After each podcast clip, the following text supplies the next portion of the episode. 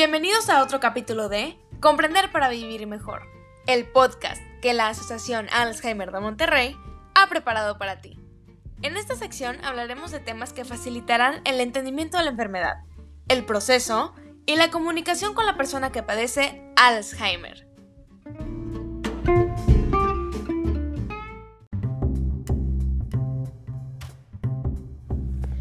La enfermedad, independientemente del tipo, cursa con tres etapas, la etapa leve, la etapa moderada y la etapa severa. La etapa leve suele caracterizarse por cambios en el ánimo, habitualmente síntomas depresivos.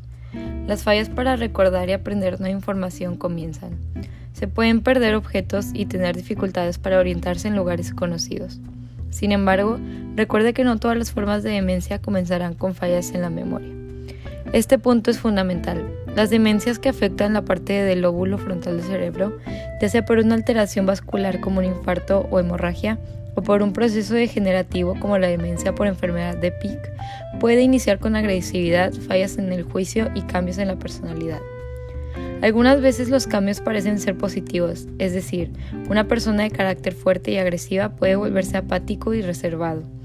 Esto es un cambio que debe ser notado aunque pueda ser bueno para la familia, es diferente a como era previamente. Se sabe que el carácter cambia con la edad, pero la personalidad suele, suele ser constante a lo largo de nuestra vida. Sin embargo, aquí estamos hablando de un cambio muy evidente, como el de alguien que solía ser muy tranquilo y cortés y de pronto se vuelve agresivo y mal hablado, incluso con gente que solo pasa cerca de él. La etapa moderada. Los cambios son más evidentes. Para este entonces suelen haber pasado en promedio hasta cuatro años desde que los síntomas comenzaron.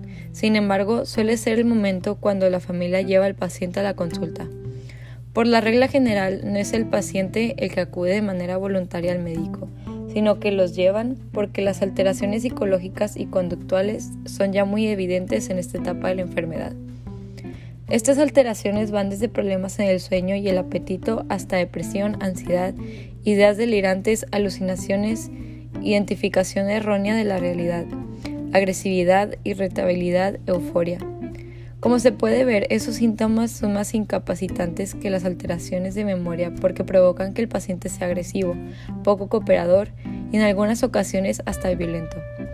Ya entonces es manifiesta la dificultad de cuidar a un enfermo con estas características y el cuidador empieza a resentir la lucha constante en que puede convertirse la vida diaria al lado de un enfermo de demencia. La etapa severa. Pueden desaparecer algunos de los problemas que se venían dando en la etapa moderada, pero dan paso a otros como son las dificultades para caminar, comer, pasarse los alimentos o asearse, por lo que los enfermos tienen que ser asistidos al 100%. Es cuando el cuidador principal verá que sus obligaciones se parecen mucho a los de atender a un bebé pequeño. Levantarlo, alimentarlo, asearlo, darle las medicinas, lograr que cambie de posición para evitar otras complicaciones como la rigidez o las llagas. Y en muchos casos lidiar con comportamientos que en otras circunstancias consideraríamos verdaderos caprichos capaces de ponerle los pelos de punta hasta un santo.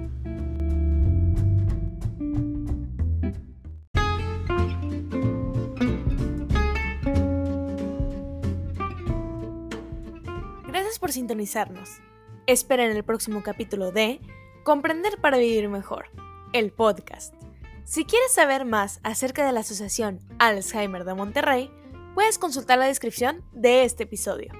Hasta pronto.